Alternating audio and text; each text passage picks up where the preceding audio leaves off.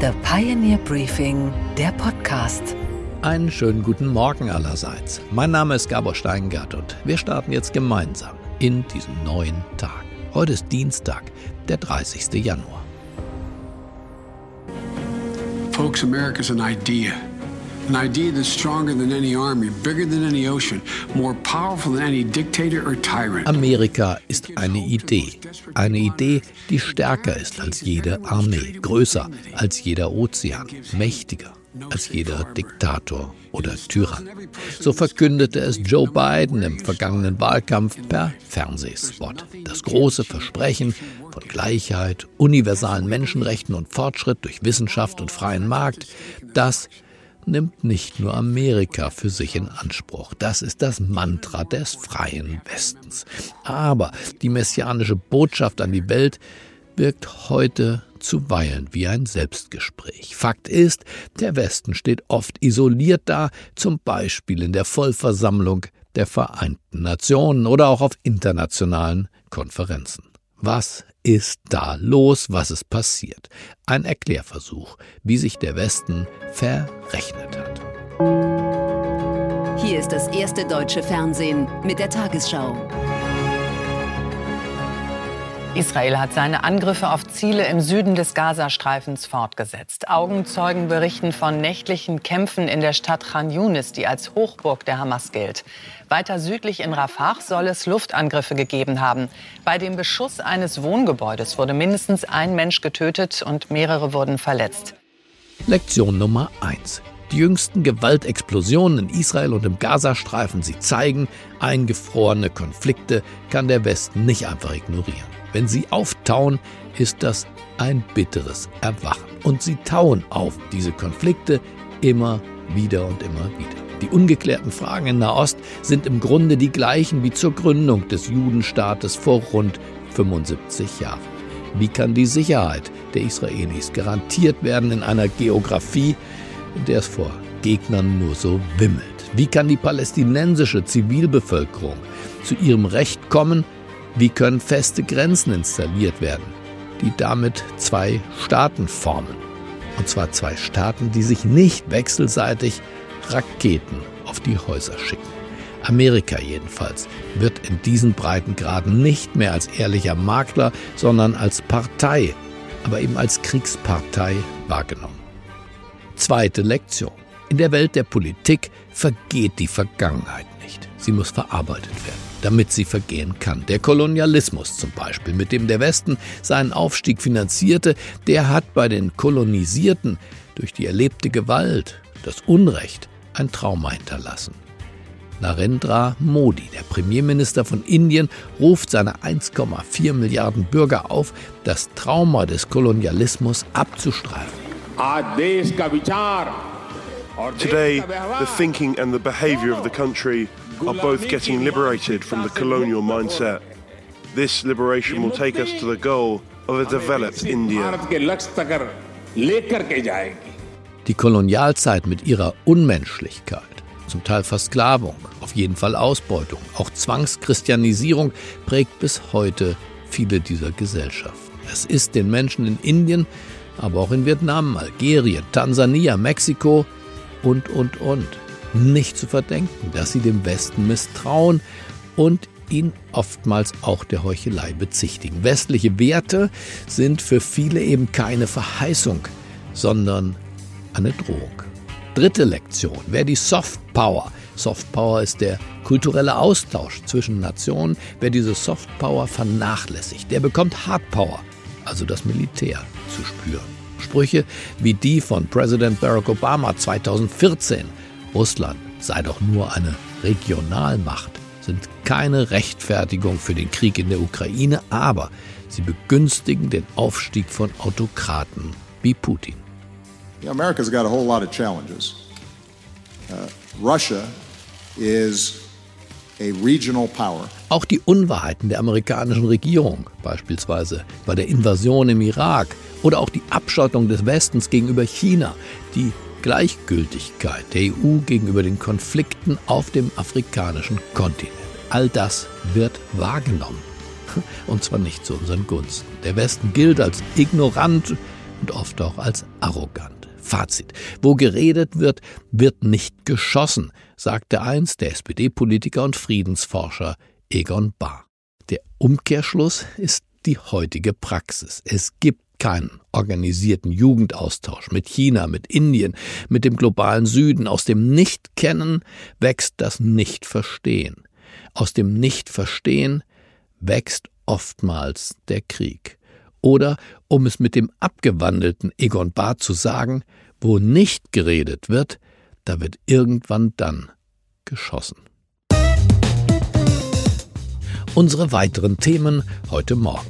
Der Unternehmer Jörg Schwitaler hat die Social Card entwickelt, erfunden kann man auch sagen. Flüchtlinge können damit einkaufen ohne Bargeld. Ein Segen, sagen die Politiker, ein Segen auch für die Verwaltung. Aber da ist es für jede Kommune heute wichtig, die Vorteile der Digitalisierung zu nutzen, um zu sagen, ich setze mein Personal dann zielgerichtet da ein, wo ich es benötige. Und das ist ganz bestimmt nicht die Ausgabe von Bargeld oder von Schecks. Außerdem analysiert unsere Börsenreporterin Anne Schwedt die Auswirkungen der Evergrande Immobilienpleite in China und wir schauen heute erstaunt und auch begeistert auf die Speisekarte in einem italienischen Gefängnis.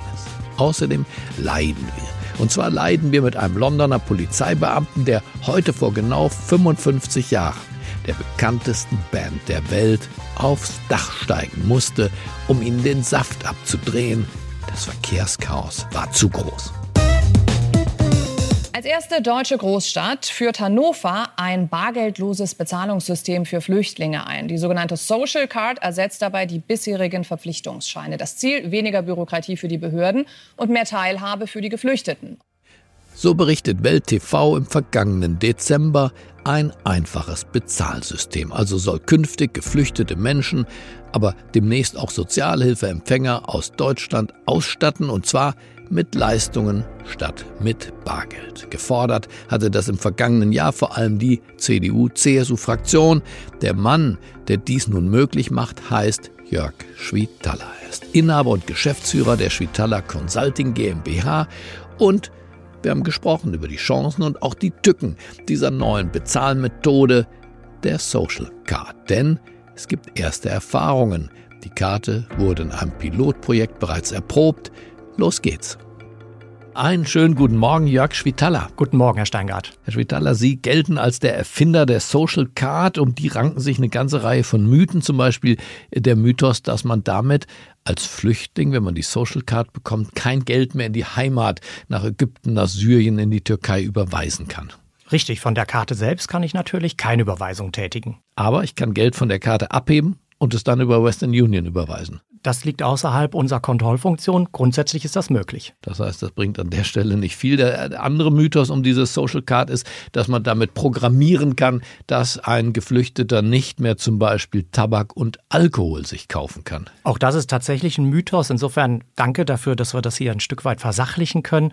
Wir können natürlich auf Basis unserer Karte Branchen ausschließen, so etwas wie Glücksspiel, aber wir können keine Warengruppen ausschließen. Kurzum, wenn ich an die Kasse gehe und beim Lebensmittel Lebensmitteleinzelhandel neben den Dingen des alltäglichen Bedarfs mir auch Zigaretten und Alkohol kaufe, dann kann ich das mit dieser Karte auch bezahlen. Und ich kann doch, obwohl es kein Bargeld ist, diese Karte jederzeit auch in Bargeld verwandeln, indem ich Dinge kaufe, die ich dann bei eBay wieder verkaufe. Auch das liegt außerhalb unseres Kontrollmechanismus, aber grundsätzlich ist Ihre Annahme richtig. Aber warum machen dann immer mehr Städte die Social Card? Was ist sozusagen der, Ihr Sales Pitch? Wie verkaufen Sie das den Kommunen? Wo ist der Vorteil? Schauen Sie, wir sind 2022 ähm, dieses Thema das erste Mal angegangen, als wir gemerkt haben, dass die Digitalisierung bei Kommunen an der einen oder anderen Stelle ja, verbesserungswürdig ist.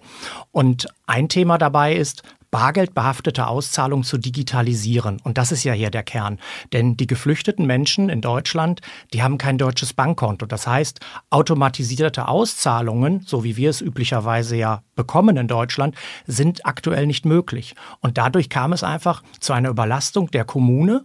Und wir haben gesagt, mit unserer Karte könnt ihr es lösen im Sinne von, ihr kriegt pro Karte eine IBAN und auf diese IBAN könnt ihr überweisen. Und damit ist die Auszahlung von Bargeld oder die Ausgabe von Schecks nicht mehr notwendig. Das heißt, der eigentliche Vorteil liegt weder bei den Geflüchteten noch bei denen, die Migration begrenzen wollen, sondern liegt im öffentlichen Dienst, der hier Stellen spart. Wir lesen alle immer über den Fachkräftemangel und ich glaube, der ist in der öffentlichen Verwaltung besonders stark ausgeprägt und wird in den nächsten Jahren sich nochmal verstärken. Und ich glaube, da ist es für jede Kommune heute wichtig, die Vorteile der Digitalisierung zu nutzen, um zu sagen, ich setze mein Personal dann zielgerichtet da ein, wo ich es benötige. Und das ist ganz bestimmt nicht die Ausgabe von Bargeld oder von Schecks. Leuchtet mir sofort ein, das Einzige, was ich nicht verstehe, 50 Jahre nach Erfindung der Kreditkarte, warum braucht es einen Start-upper, einen Menschen wie Sie, um den öffentlichen Dienst darauf zu bringen, dass er Geld auch bargeldlos überweisen kann? Also die Frage äh, ist berechtigt auf jeden Fall. Natürlich gibt es ganz, ganz lange schon diese Karten, aber es ist natürlich auch ein Stück weit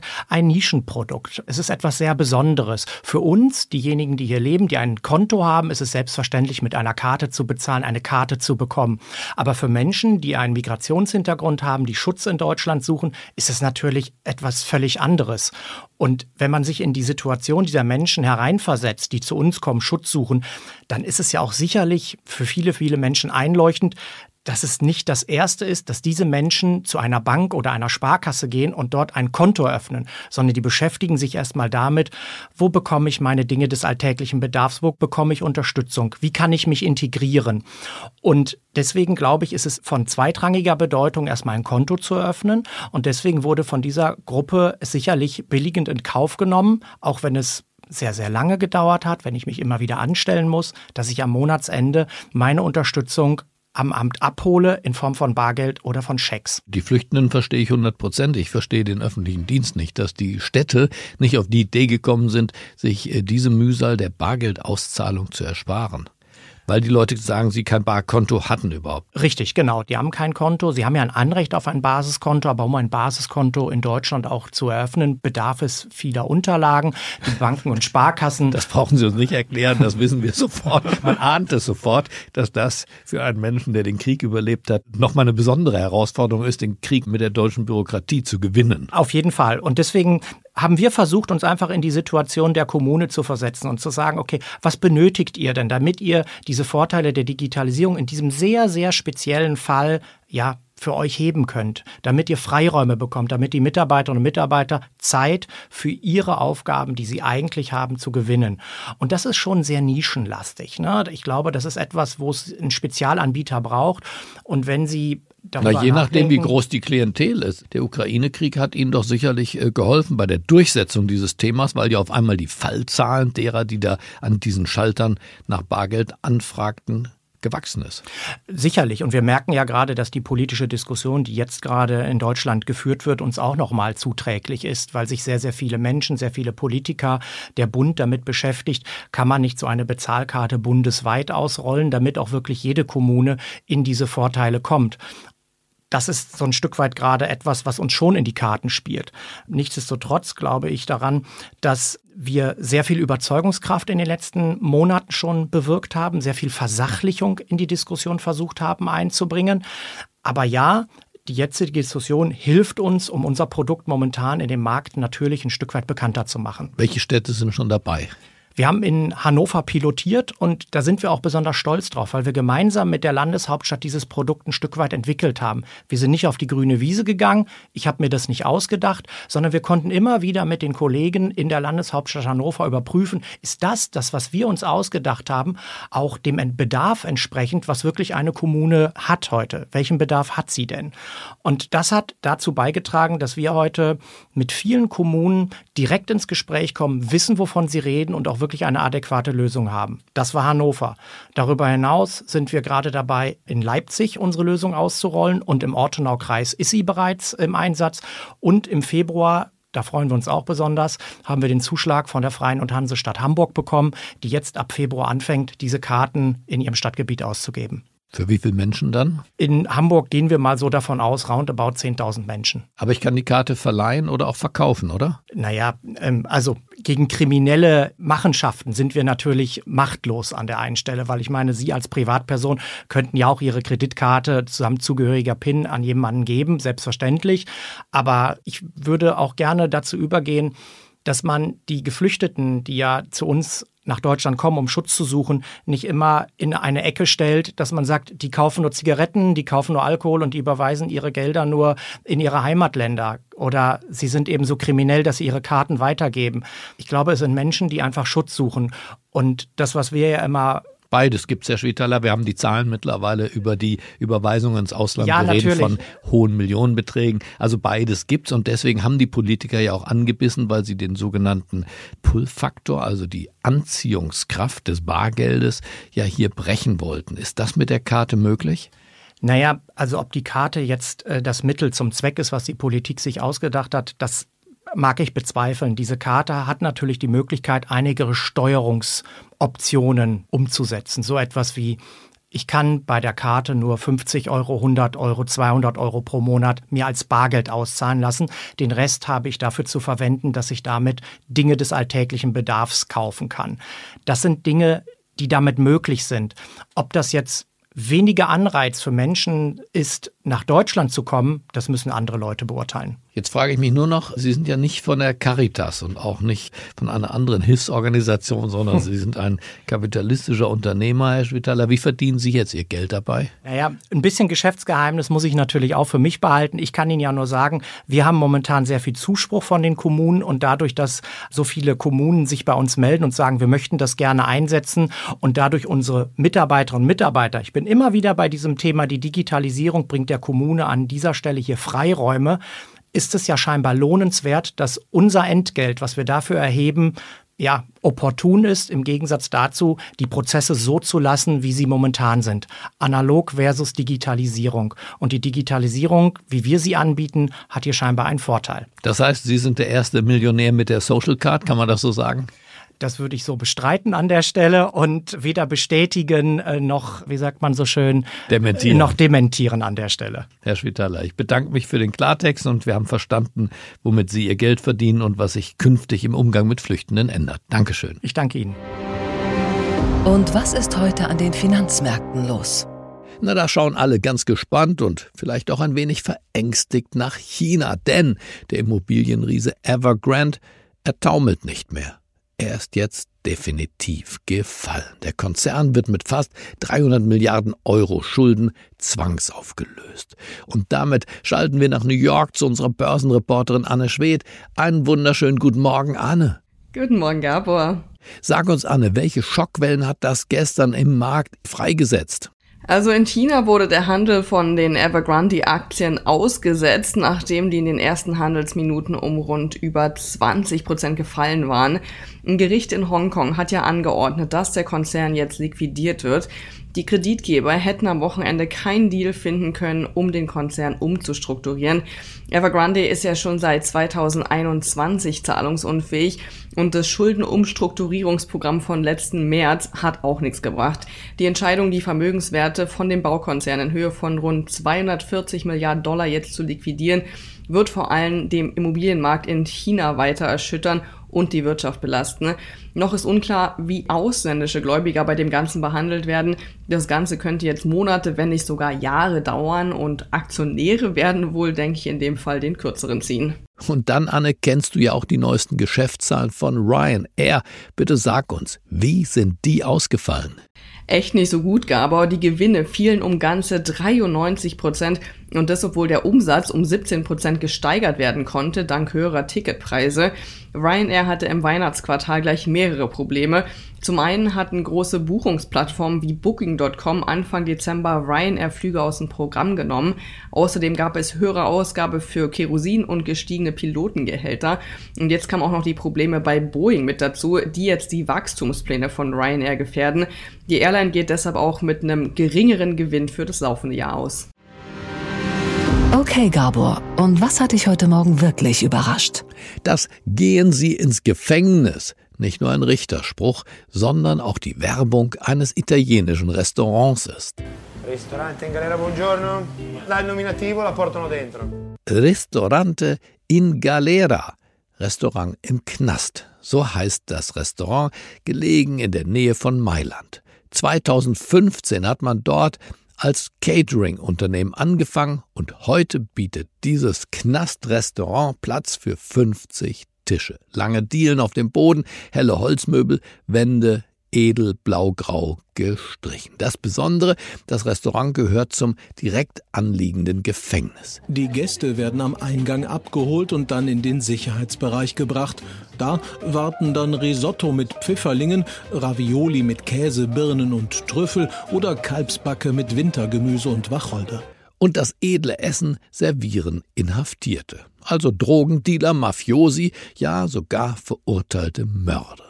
Sie dürfen in diesem Restaurant als Köche und auch als Kellner arbeiten und haben hier mächtig was zu tun. Der Chef der Anstalt sagt im Kabel 1 Fernsehen, aus meiner Erfahrung weiß ich, ein Gefangener, der immerzu untätig in der Zelle sitzt, kommt aggressiver raus, als er reinkommt und begeht weitere Verbrechen. Das versuchen wir zu ändern. Diejenigen, die hier bedienen, haben meist schon länger im Knast gesessen, und auch noch einige Jahre vor sich. Wieso? Naja, das gibt Zeit, den Beruf als Kellner, wichtiger noch als Koch, richtig zu lernen. Außerdem verdienen die Kriminellen auch Geld. Dank häufig üppiger Trinkgelder von begeisterten Gästen kommen sie monatlich auf ein Gehalt zwischen 1300 und 2500 Euro netto. Nicht schlecht, aber andererseits ein deutscher Bürgergeldempfänger steht dafür noch lange nicht auf. Das Gute, wenn man als Gast dieses Knastrestaurant besucht, man darf auch wieder gehen. Das Glück haben die Insassen freilich nicht. Und was, Gabor, geht eigentlich gar nicht? Dass die Beatles sich für ihr letztes Konzert einen kalten Januartag ausgesucht haben. Und zwar genau heute vor 55 Jahren. Also am 30. Januar 1969. Da spielten Paul, Ringo, George und John auf dem Dach ihrer Plattenfirma in der Londoner Savile Row ihr legendäres Rooftop-Konzert. Weil es so fröstelig war, lieh sich John Lennon eine Pelzjacke bei seiner Freundin Yoko Ono. Und Ringo Starr, der schlug die Pauke, aber auch das tat er in einem roten Lackmantel, den er sich ebenfalls von seiner damaligen Freundin geliehen hatte. Drei Jahre waren da seit ihrem letzten Live-Auftritt in San Francisco bereits vergangen. Die Beatles waren tourmüde geworden und ihre Studioalben hatten einen Standard erreicht, den man damals schwerlich live noch umsetzen konnte. Mit ihrem Album Let It Be wollten sie allerdings wieder zurück zu ihren Wurzeln. Gitarre, Schlagzeug, Bass, Gesang und fertig ist die Laune. Idee zu dem Auftritt entstand relativ spontan, denn man benötigte noch besonderes Filmmaterial für einen parallel zu den Albumaufnahmen geplanten Dokumentarfilm. Als dann mittags um 12.30 Uhr die ersten Töne erklangen,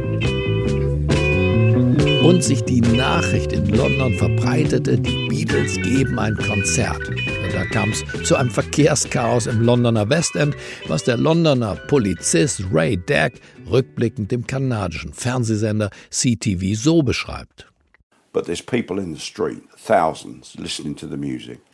And that's blocking Regent Street, which was blocking Piccadilly, which is blocking whole of the West End. Dak wurde dann mit einem Kollegen auch in die Savile Row geschickt, um, tja, um einzuschreiten. Eine höchst undankbare Aufgabe natürlich. I'm the idiot that happened to be on the roof at the Beatles at their last ever concert, which I didn't know it was their last at the time.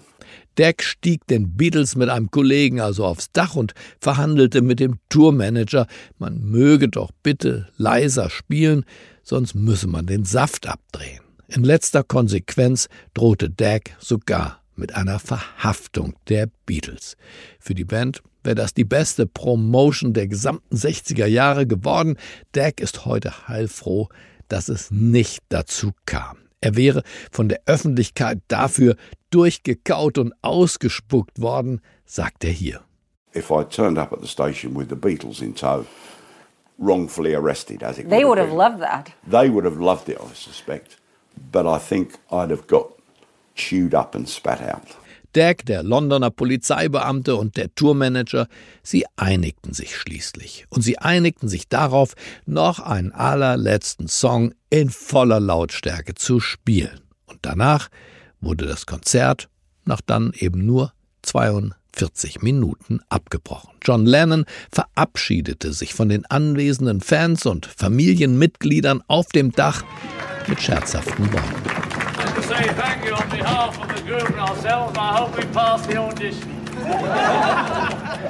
Ich hoffe, wir haben das Vorspielen bestanden. Das war der letzte suffisante Satz, den die Welt von den Beatles nach einem Konzert hören sollte.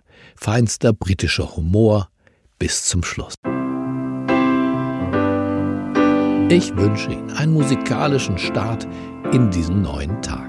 Bleiben Sie mir gewogen, es grüßt Sie auf das Herzlichste. Ihr Gabor Steingart. When I find myself in times of trouble, Mother Mary comes to me, speaking words of wisdom, let it be. And in my hour of darkness, she is standing right in front of me, speaking words of wisdom, let it be. Let it be, let it be, let it be, let it be. Whisper words of wisdom, let it be. And when the broken hearted people living in